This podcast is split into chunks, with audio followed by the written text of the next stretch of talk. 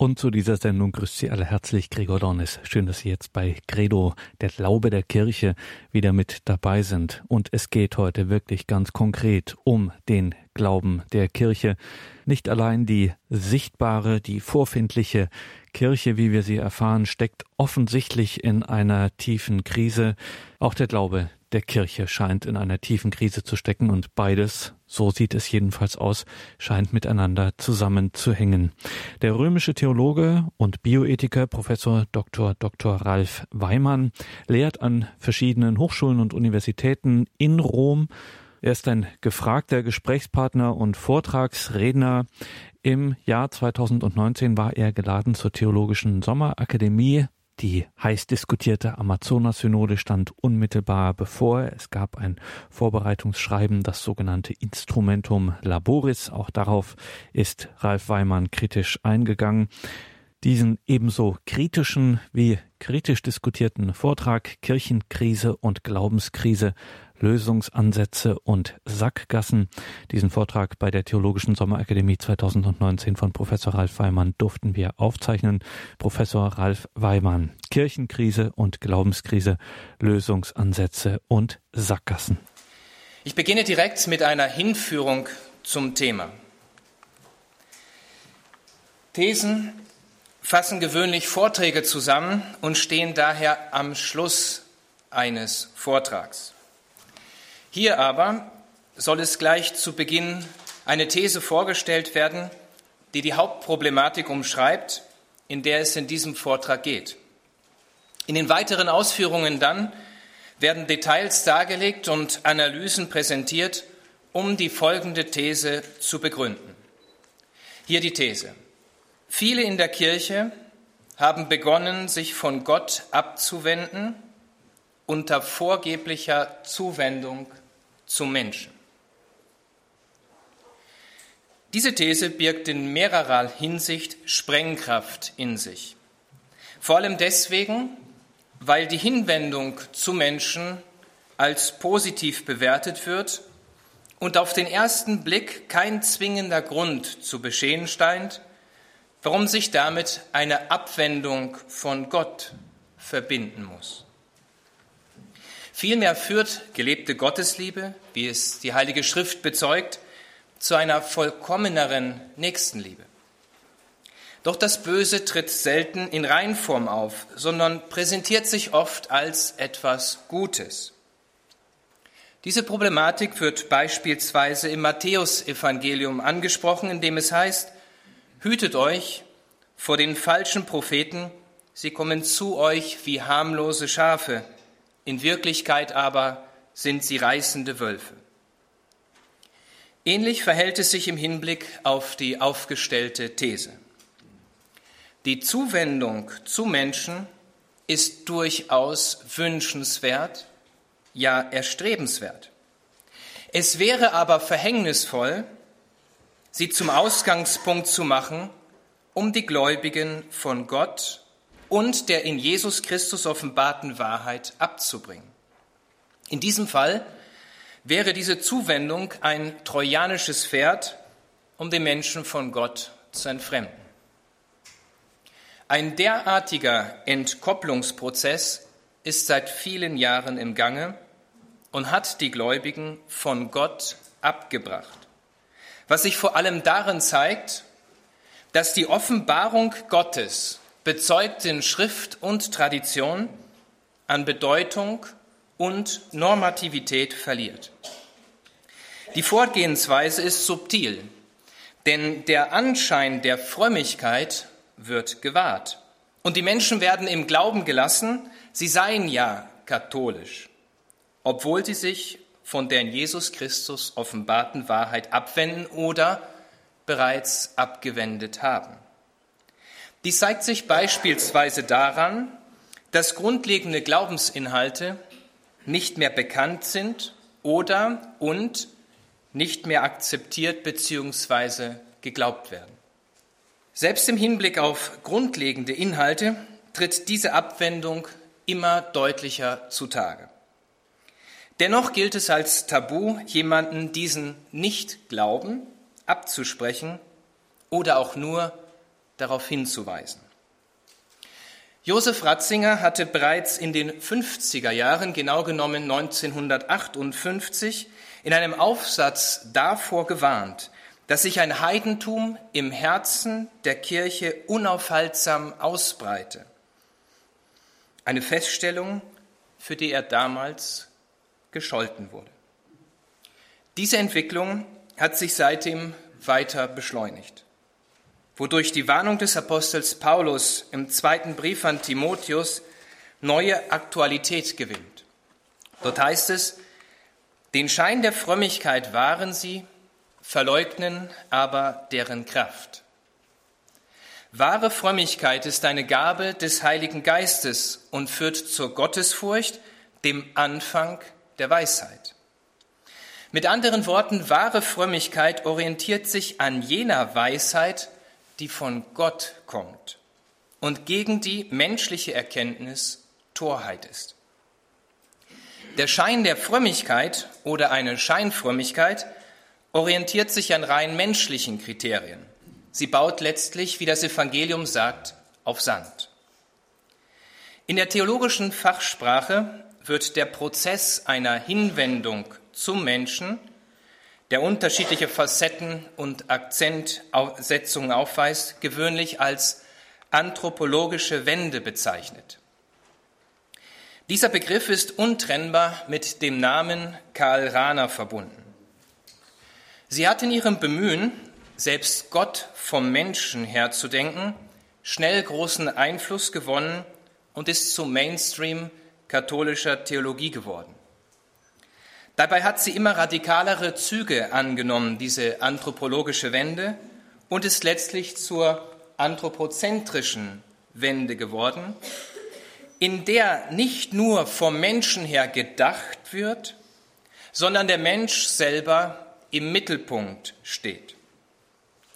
Wo immer eine derartige Hinwendung zum Subjekt Mensch konsequent Anwendung findet, kommt es zur Abwendung vom offenbarten Glauben, weil das neue Kriterium für Glaube der Mensch mit seinen Vorstellungen und mit seinen Vorlieben ist.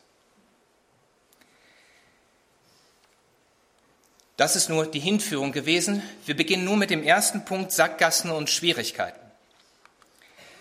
Welche Dimensionen dieser Prozess bereits angenommen hat, zeigt sich an zahlreichen innerkirchlichen Entwicklungen. Der sogenannte synodale Weg in Deutschland ist davon genauso inspiriert wie die Initiative Maria 2.0, die ihrem Aufruf vom Mai 2019 die eigenen Ziele wie folgt beschreibt. Ich zitiere, wir Frauen wollen eine echte Erneuerung unserer Kirche. Wir wollen mitgestalten und mitbestimmen. Ende des Zitates. Teile des Instrumentum Laboris der Amazonas-Synode spiegeln mit noch drastischeren Aussagen dieselbe Stoßrichtung wider. In Nummer 126d wird beispielsweise der Vorschlag unterbreitet, dass die Gemeinden von den Bischofskonferenzen die Autorität erhalten sollen, ich zitiere, den eucharistischen Ritus auf ihre Kultur abzustimmen. Das heißt, dass die Pfarreien vor Ort die Autorität erhalten sollen, den eucharistischen Ritus auf ihre Kultur abzustimmen. Der von der Kultur her definierte und normierte Mensch tritt an die Stelle der offenbarten Wahrheit. Der Glaube würde seiner Universalität und Einheit beraubt, wenn ein solches Vorgehen sich durchsetzen würde. In diesen Aussagen zeigt sich, wie weit dieser Prozess bereits gekommen ist. Im selben Instrumentum Laboris, was ich hier nur zum letzten Mal zitieren möchte, findet dieses menschenzentrierte Religionsverständnis eine Weitung auf die Ökologie. Nummer 19 des Dokuments fordert, das Territorium Amazonien zum theologischen Ort zu erklären. Und ich zitiere hier wieder von demselben Dokument, Zitat, von dem aus man den Glauben lebt und zugleich ist es, also dieses Territorium Amazonien, ein besonderer Quellgrund für die Offenbarung Gottes.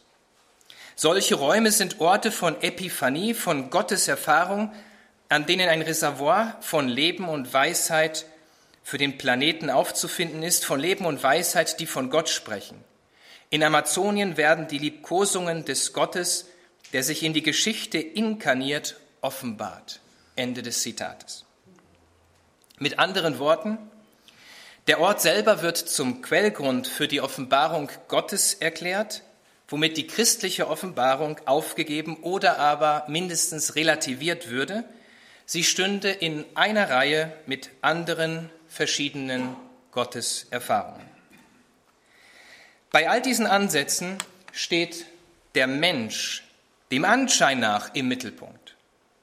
Aber im Grunde wird er um das Wertvollste beraubt, seinen Glauben und seine Beziehung zu Gott. Davor hatte das Zweite Vatikanische Konzil mit Nachdruck gewarnt, als es in der Konstitution Gaudium et Spes eine falsche Autonomie der zeitlichen Dinge anprangerte und folgerte, ich zitiere, denn das Geschöpf sinkt ohne den Schöpfer ins Nichts. Und dennoch hat sich genau diese Tendenz ihren Weg gebahnt bis hinein in die Theologie. Es drängt sich die Frage auf, wie es zu dieser mehr oder weniger horizontalen Sicht des Menschen kommen konnte und warum die Offenbarung zunehmend ihre normative Kraft verliert. Sicher wäre es verfehlt, diesem komplexen Prozess zu sehr vereinfachen zu wollen, und doch scheint dies möglich geworden zu sein, um es mit den Worten Josef Ratzingers zu sagen, eben weil das Heidentum im Herzen der Kirche angekommen ist. Wenn der Christ nicht mehr grundlegend in Gott verwurzelt ist, der sich in Jesus Christus offenbart, dann wird alles andere schief. Das hat dann auch Auswirkungen auf den Glauben, dass Gott in den Sakramenten der Kirche wahrhaftig gegenwärtig ist. Die Frage, auf die alles hinausläuft, ist eine sehr persönliche Frage. Ist der Glaube an Erlösung und ewiges Leben in der Gemeinschaft des dreieinigen Gottes wirklich der Schatz, für den man bereit ist, alles zu verkaufen? Dieser Glaube und der damit verbundene übernatürliche Glaubenssinn sind nicht selten durch eine horizontale Sicht des Menschen ersetzt worden, in der der Mensch zum Maßstab aller Dinge wird. Um beim biblischen Bild zu bleiben, scheint der moderne Christ den Anspruch zu erheben, den Acker gekauft zu haben, um dann nach Belieben über den Schatz verfügen zu können, da er sich in seinem Besitz wähnt. Aber genau darin liegt die Problematik, denn weder können wir Gott besitzen, noch können wir ihn unseren Kriterien unterwerfen, sondern, wie der Apostel Paulus sagt, diesen Schatz tragen wir in zerbrechlichen Gefäßen. So wird deutlich, dass das Übermaß der Kraft von Gott und nicht von uns kommt.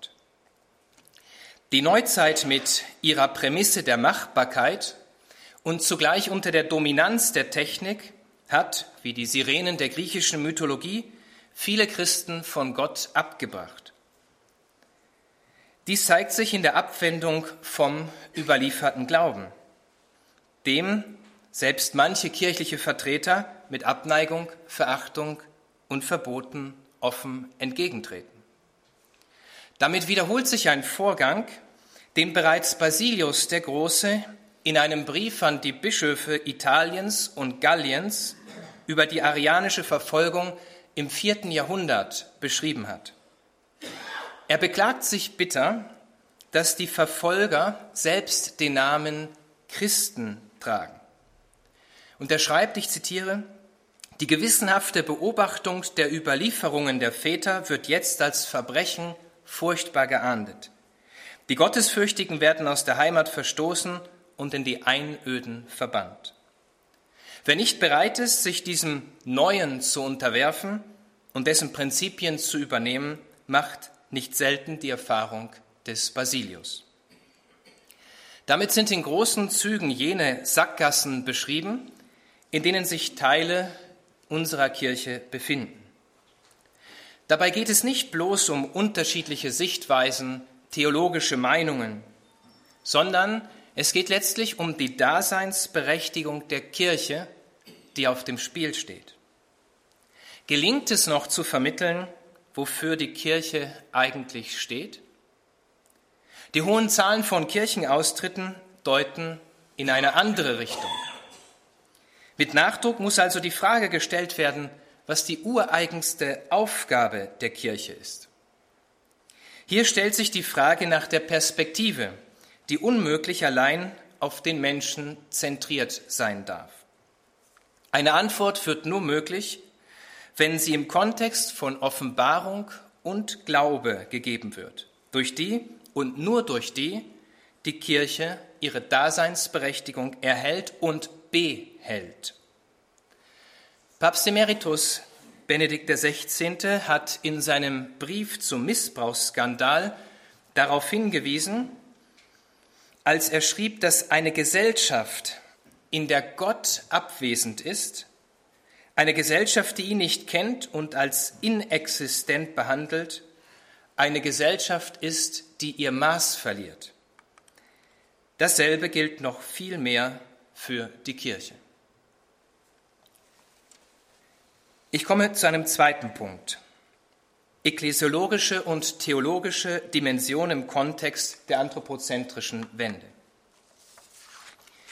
Bevor mögliche Lösungsansätze und Auswege aus der Krise aufgezeigt werden können, ist es zunächst notwendig, einige grundlegende Aspekte zum Verständnis von Kirche und Glauben in Erinnerung zu rufen, ohne dieses Thema dabei erschöpfend behandeln zu können. Wieder soll gleich zu Beginn eine These vorgestellt werden. Sie sehen das, ich mache das in alter deutscher Tradition, nicht? Gleich werden Thesen vorgestellt. Und die These, die ich vorstellen möchte, ist folgende. Kirche ist von Gott her oder sie ist nicht. Dieses entweder oder klingt in den Ohren moderner Menschen und im Zeitalter von Dialog, Toleranz und Relativismus nicht gut. Ist Kirche nicht viel mehr von Menschen her gedacht und sind nicht wir Kirche? In diesem Kontext brauchen die unterschiedlichen theologischen Entwürfe zum Thema Kirche nicht angeführt zu werden. Wohl aber ist es hilfreich, auf die Konstitution über die Kirche, die den lateinischen Titel Lumen Gentium trägt, zurückzugreifen. Dieses Dokument des Zweiten Vatikanischen Konzils wird als dogmatische Konstitution bezeichnet. Die Konzilsväter haben damit eine besondere Bedeutung und Wertigkeit dieses Textes zum Ausdruck gebracht, indem sie, wie gesagt, diese Konstitution mit dem Beisatz dogmatisch bezifferten. Gleich in der ersten Nummer heißt es, die Kirche ist ja in Christus gleichsam das Sakrament. Und dann geht es weiter. Das heißt Zeichen und Werkzeug für die innigste Vereinigung mit Gott wie für die Einheit des ganzen Menschengeschlechts. Damit wird deutlich gemacht, dass Kirche nicht von sich her ist, noch in sich selbst steht. Sie reflektiert auch nicht die Wünsche der Menschen und das eigene Licht, sondern Kirche ist von Gott her. Der Kirche kommt Sakramentalität zu weil sie ihren Ursprung und ihre Verwurzelung in Gott hat und sich von ihm her immer wieder neu empfängt. Sollte diese Verbindung durchtrennt werden oder an Bedeutung verlieren, dann würde die Kirche zur NGO oder politischen Partei umgebaut. Letztlich würde sie zum Spielball von Willkür. Durch die anthropozentrische Wende die Überbetonung der horizontalen Ebene, der Überbetonung des Menschlichen, ist aber genau dies passiert. Ein Prozess hat eingesetzt, der im Extremfall zu einer Emanzipation von der offenbarten Wahrheit, die Christus selber ist, führt und schon geführt hat. Vereinfacht gesagt, ist der Blick so sehr auf den Menschen gerichtet worden, dass die Sicht auf das Geheimnis Gottes versperrt wurde.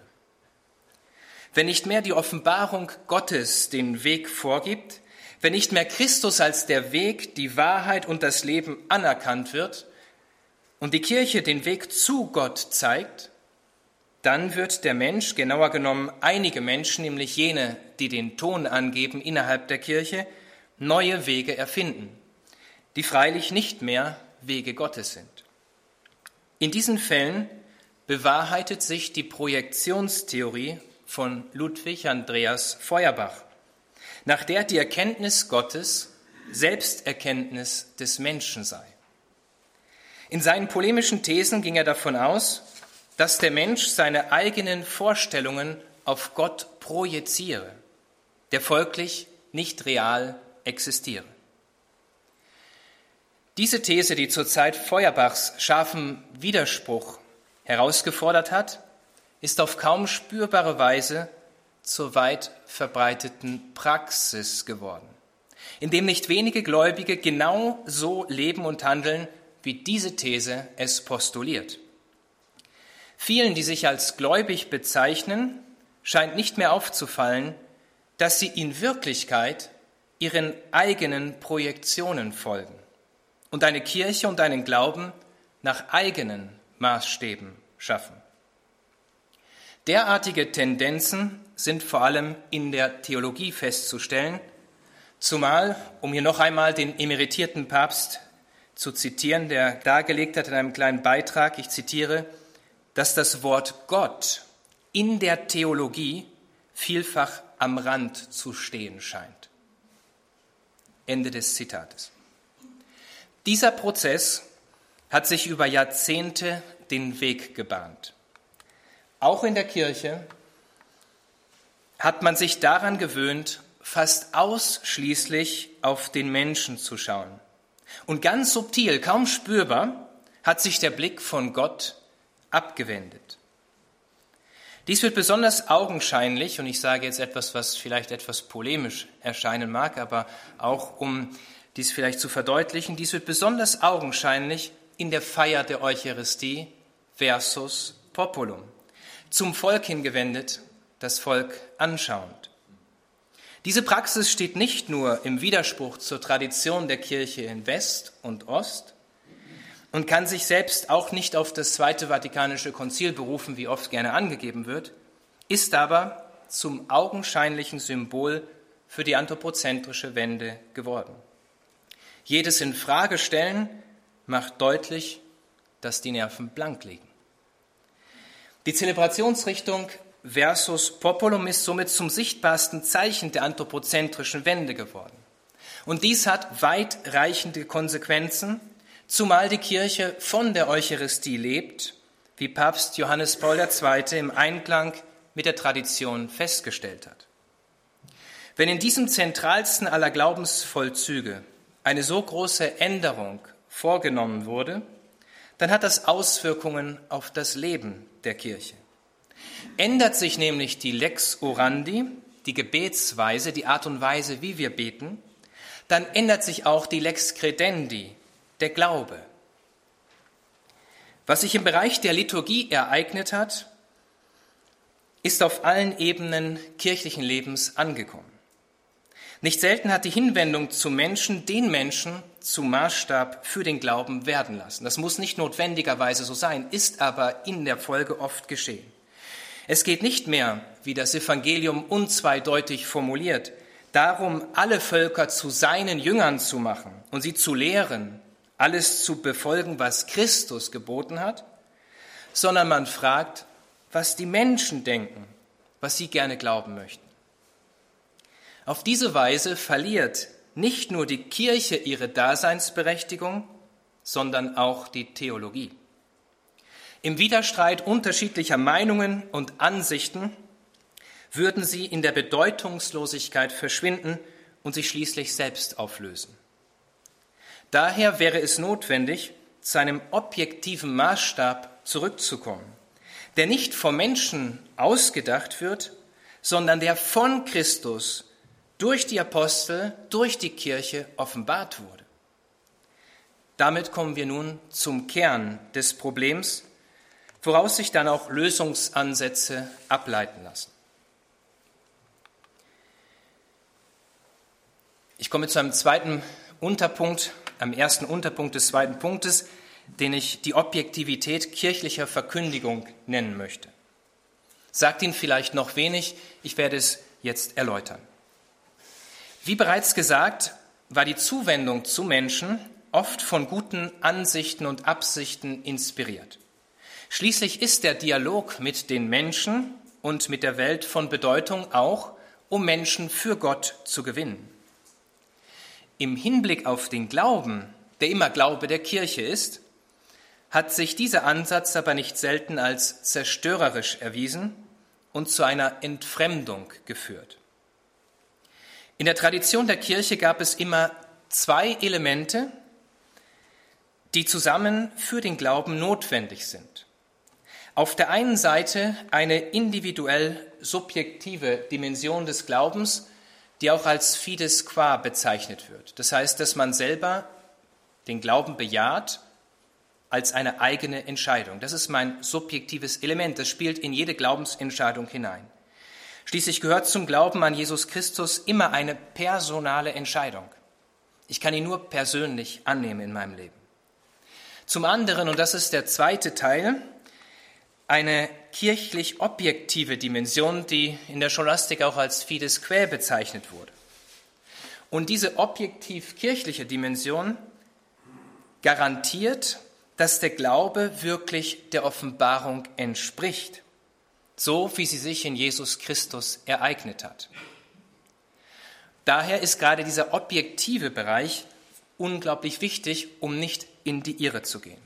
Und Sie können hier schon sehen, nur eine gesunde Balance zwischen diesen beiden Dimensionen vermag die Wahrheit des Glaubens zu garantieren.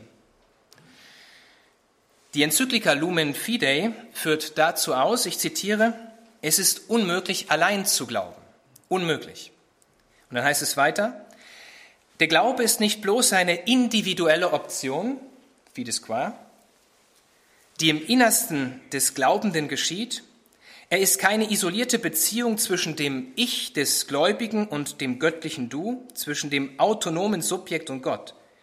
Der Glaube öffnet sich von Natur aus auf das Wir hin und vollzieht sich immer innerhalb der Gemeinschaft der Kirche, die sogenannte Fides Quae. Da haben Sie die Synthese von diesen beiden Dimensionen, die für den Glauben notwendig sind. Durch die anthropozentrische Wende, die radikale Hinwendung zu Menschen, wurde die subjektiv individuelle, die subjektiv individuelle Dimension immer mehr überbetont, wobei die kirchlich objektive Glaubensnorm der Offenbarung weiter zurücktrat und zunehmend an Normativität verlor.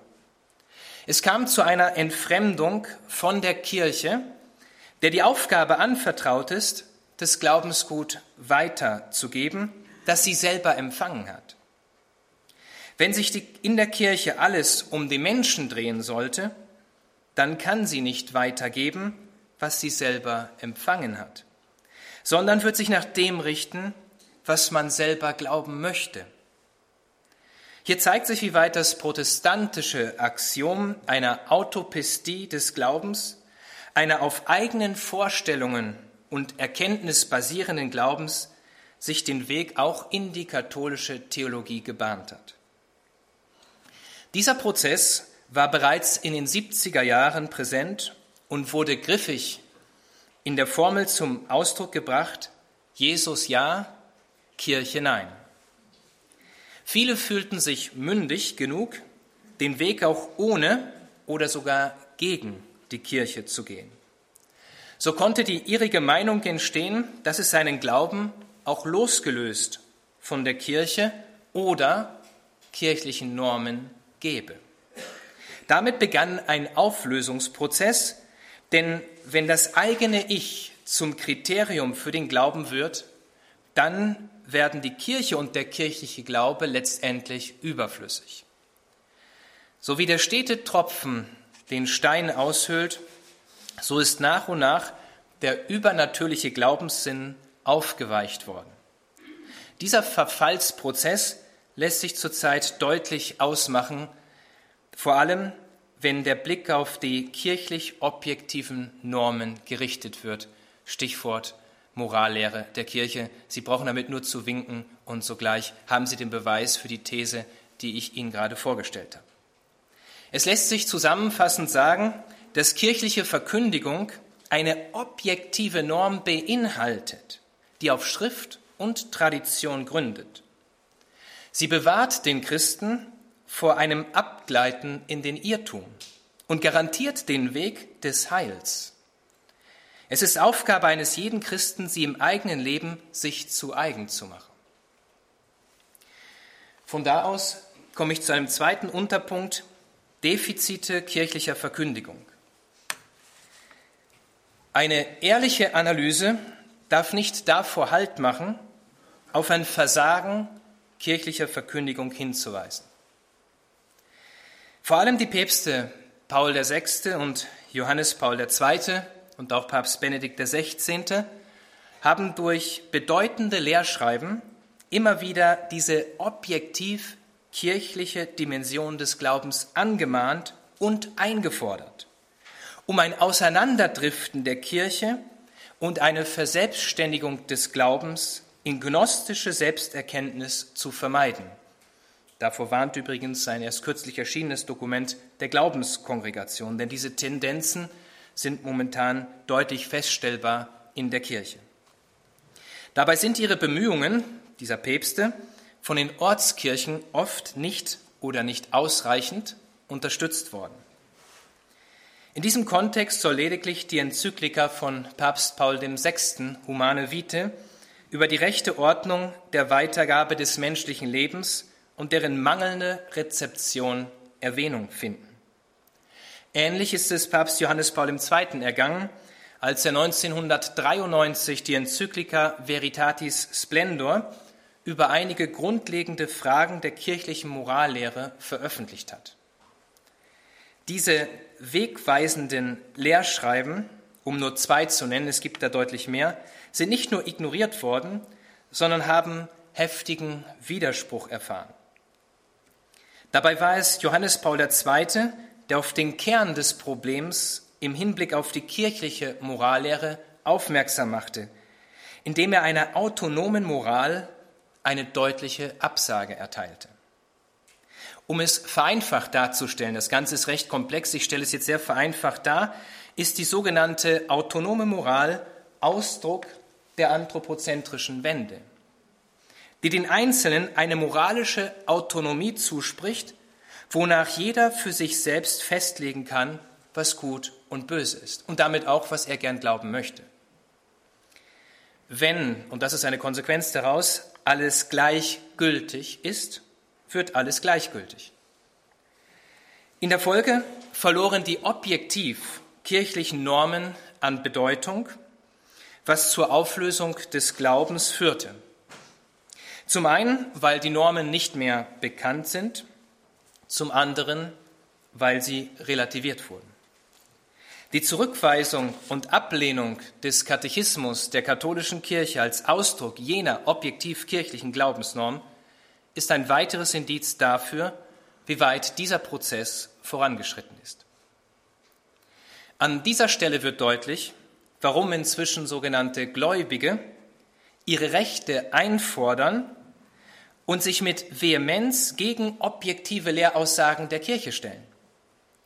Dabei ist festzustellen, dass diejenigen, die am lautstärksten für sich und ihre Positionen Toleranz einfordern, selber am wenigsten Widerspruch dulden.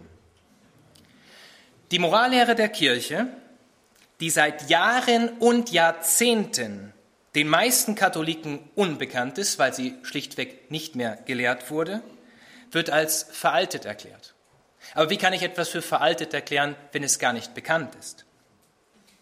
Wer es wagt, von objektiven Normen zu sprechen, bekommt dies fast unverzüglich zu spüren an den Reaktionen. Aber nicht nur die Morallehre der Kirche, sondern auch viele andere wichtige Themen wie Sünde, Gericht, Hölle, Fegefeuer oder Purgatorium, Teufel, Engel, göttliche Gerechtigkeit werden zu Tabus erklärt.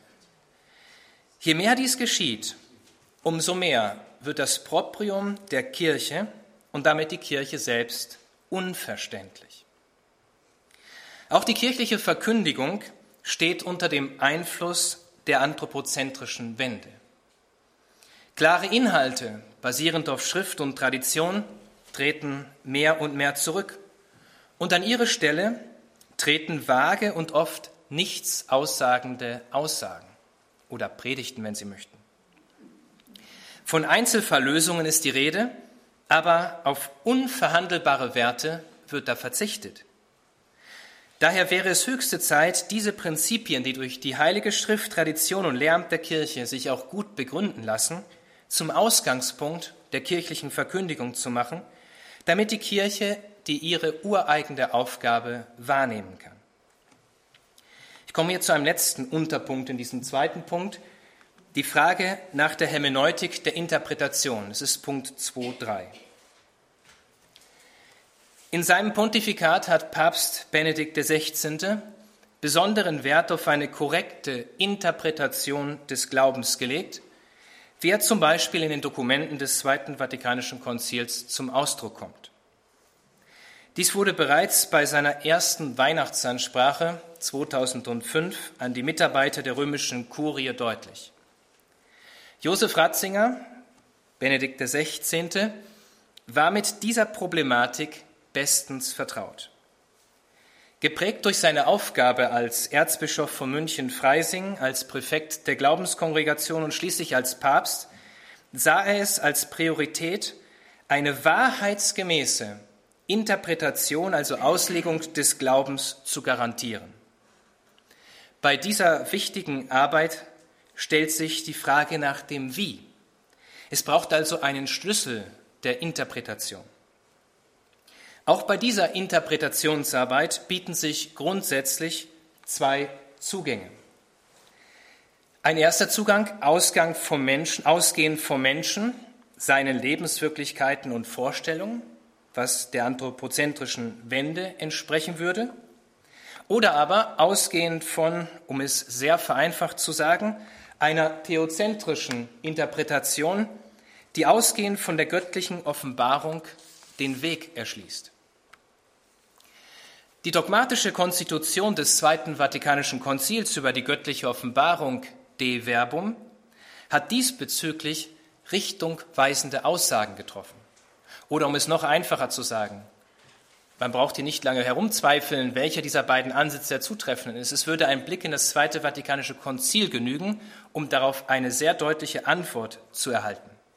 Da heißt es nämlich in der Konstitution über die Offenbarung Dei Verbum, dass Gott in seiner Güte beschlossen hat, sich selbst zu offenbaren. Gott in seiner Güte hat beschlossen, sich selbst zu offenbaren. Und dann heißt es weiter, dass die Menschen durch Jesus Christus, durch Jesus Christus, das fleischgewordene Wort im Heiligen Geist Zugang zum Vater haben und teilhaftig werden der göttlichen Natur. Das inkarnatorische Prinzip, die Menschwerdung Jesu Christi, gibt den Weg vor denn das Wort geht dem menschlichen Denken voraus. Im Anfang war das Wort und das Wort war bei Gott und das Wort war Gott.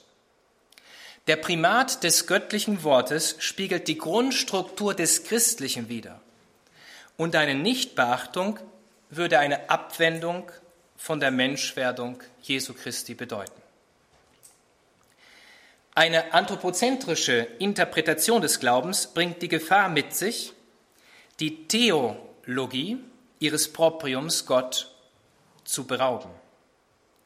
Derartige Tendenzen sind im Kontext des komplexen Phänomens, das in die Theologiegeschichte unter dem Begriff Modernismus eingegangen ist, deutlich auszumachen.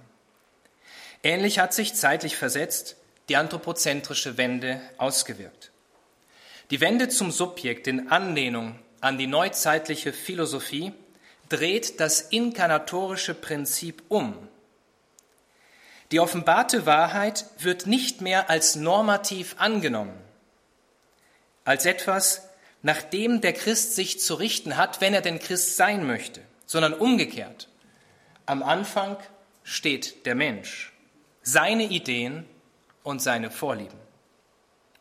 Schon der Römerbrief warnt vor einer solchen Interpretation.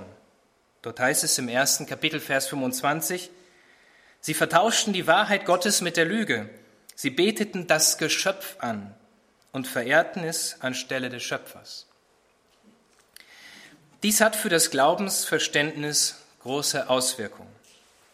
Der Mensch wird nun zum neuen Locus Theologicus und die eigenen Befindlichkeiten, die subjektiven Eindrücke und Wünsche werden zum neuen Dogma, während jede objektiv kirchliche Wahrheit als Störung der eigenen Autonomie und Freiheit verstanden wird, die es nun abzustreifen und sogar zu bekämpfen gilt.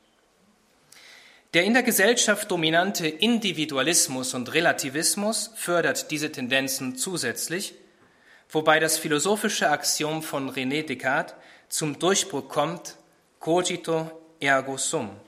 Ich denke, also bin ich. Denken und theologische Reflexion zentrieren sich auf das Subjekt, genauer gesagt auf jene Subjekte, die nun den Weg vorgeben oder vorgeben wollen. Dabei wird gewöhnlich das Band zwischen Glaubenswahrheit und Leben durchtrennt, was nicht selten zu einer Lebenspraxis im Widerspruch zum Glauben führt.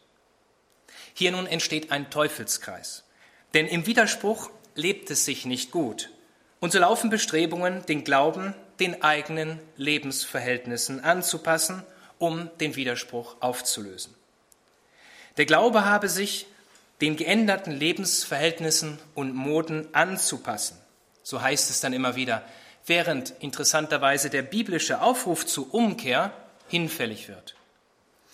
Der anthropozentrisch orientierte Mensch sucht die Selbstbestätigung, nicht die Umkehr. Im Gegensatz dazu bestand das Anliegen von Papst Benedikt XVI. darin, Brücken zu bauen.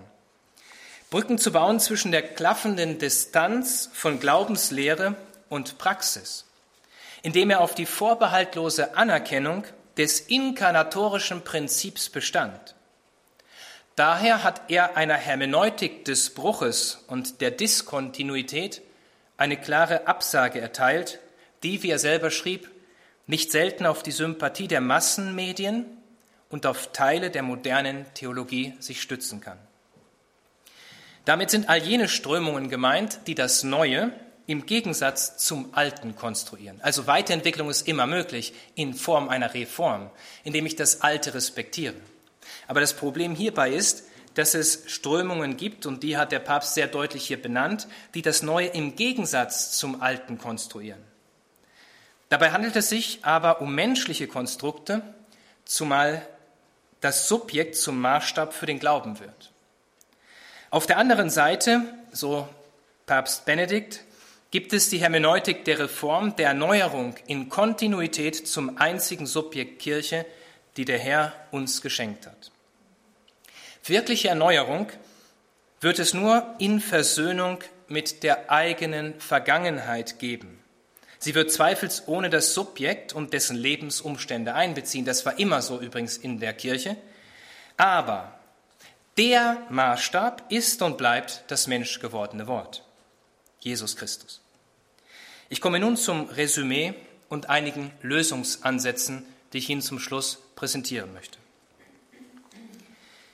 Der Abstand zwischen der Lehre der Kirche, der normativen, objektiven Norm und dem, was in der Gesellschaft gilt, ist größer geworden. Ich würde sogar sagen, ist sehr groß geworden. Der Spagat, der bisher noch möglich zu sein schien, lässt sich in Zukunft nicht mehr durchführen. Grundsätzlich bieten sich zwei Möglichkeiten, wie zu handeln ist. Die erste Möglichkeit, die Fortsetzung der anthropozentrischen Wende, die immer radikalere Formen annimmt, was zwangsläufig zu einer Entfremdung vom offenbarten Glauben der Kirche führen würde. Spaltungen, Relativierungen, Auflösungserscheinungen werden dann zunehmen. Der in diesem Kontext nicht selten vorgebrachte Vorschlag eines Inklusivismus, wonach auch andere Religionen Wege zum Heil seien, da man gleichsam anonym Christ sein könne, ist nicht mehr als die theoretische Möglichkeit des Unmöglichen. Schon Hans Urs von Balthasar formulierte im Epilog zu seinem Werk, dass der Christ mit dieser, wie er sie nannte, naiven Vorstellung von Apologetik an eine übersteigbare Kluft stoße. Das heißt, alles integrieren zu wollen. Und er sagte, ich zitiere, er gelangt zwar mit dieser summierenden und integrierenden Methode auf eine bestimmte Höhe, sieht aber plötzlich, dass er diesen Weg, falls er gangbar wäre, weiterverfolgen, nicht zu Christus, sondern zu Hegel gelangen würde, nämlich zum absoluten Wissen, das den christlichen Glauben, vielleicht optima fide, in sich hinein absorbiert. Dass dies in der Praxis nicht funktioniert, wird schon im Binnenchristlichen sichtbar. Die andere Möglichkeit, und da komme ich zu den Lösungsansätzen, wäre oder ist eine Kurskorrektur, in dem wieder an Gott Maß genommen wird, der sich in Jesus Christus und durch die Kirche als der Weg, die Wahrheit und das Leben offenbart hat. Das ist übrigens interessant. Schon in der Heiligen Schrift ist uns eine Antwort gegeben. Nicht der Mensch ist der Maßstab, sondern Christus. Er ist der Maßstab. Dieser Weg entspricht der Logik des engen Tors und des schmalen Wegs, der zum Leben führt, und es sind wenige, die ihn finden. Matthäus Evangelium, Kapitel 7, Vers 14.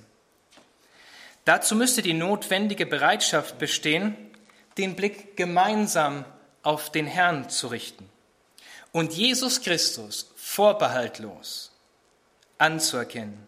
Der, hier zitiere ich von der, hier zitiere ich aus dem Zweiten Vatikanischen Konzil Gaudium et Spes, der in der Offenbarung des Geheimnisses des Vaters und seiner Liebe dem Menschen, den Menschen selbst voll kund macht und ihm seine höchste Berufung erschließt.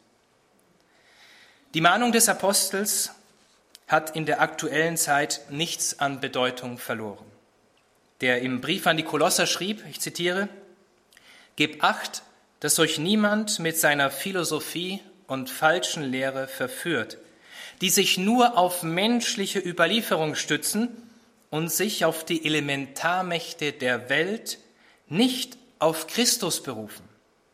Denn in ihm allein wohnt wirklich die ganze Fülle Gottes.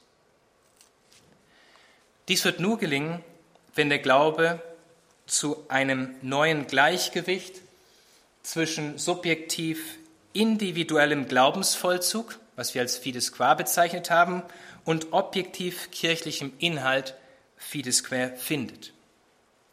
Der Glaube ist nicht bloß subjektiv, aber er ist auch nicht bloß objektiv, was sich deutlich zeigt am zentralen Geheimnis des Glaubens der Erlösung. Sie ist zwar objektiv durch Jesus Christus erwirkt, wird aber nur dann Frucht bringen, wenn sie subjektiv im eigenen Leben angenommen wird. Diese Symbiose lässt den Glauben performativ werden. Er wird zu einer Kunde, die das Leben selbst neu gestaltet, die unser Leben verändert. Bei der Suche nach einer Balance ist darauf hinzuweisen, dass die objektiv kirchliche Dimension des Glaubens nicht ein abstraktes Lehrgebäude ist, sondern dass es primär um die Annahme Jesu Christi und des Geschenkes der Erlösung geht. Mit dieser Annahme tut sich der moderne Mensch, oft auch der moderne Theologe, schwer. Aber je größer der Abstand wird zwischen objektiver und subjektiver Dimension, je größer werden die Fliehkräfte in der Kirche. Papst Benedikt XVI. hat bei seinem reichen theologischen Erbe einen Weg aufgezeigt, der aus dieser Sackgasse herausführt. Er besteht darin, den Primat Gottes anzuerkennen und die Erneuerung in der Kontinuität zum einen Subjekt Kirche zu suchen. Nur so wird es gelingen, der Mahnung des Apostels Paulus treu zu bleiben. Der schrieb, Verkünde das Wort, tritt dafür ein, ob man es hören will oder nicht. Weise zurecht, tadle, ermahne in unermüdlicher und geduldiger Belehrung. Denn es wird eine Zeit kommen, in der man die gesunde Lehre nicht erträgt, sondern sich nach eigenen Wünschen immer neue Lehrer sucht, die den Ohren schmeicheln. Man wird der Wahrheit nicht mehr Gehör schenken, sondern sich Fabeleien zuwenden. Ende des Zitates. Damit dies nicht passiert, ist es notwendig, sich von Christus her verwandeln zu lassen. Ich danke Ihnen für Ihre Aufmerksamkeit.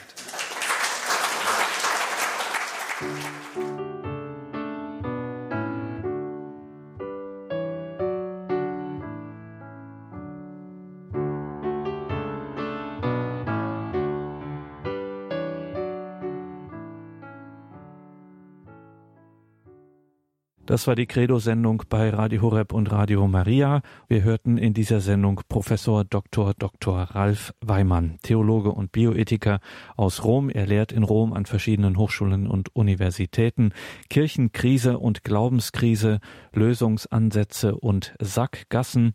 So lautete der Titel seines Vortrags bei der Theologischen Sommerakademie 2019.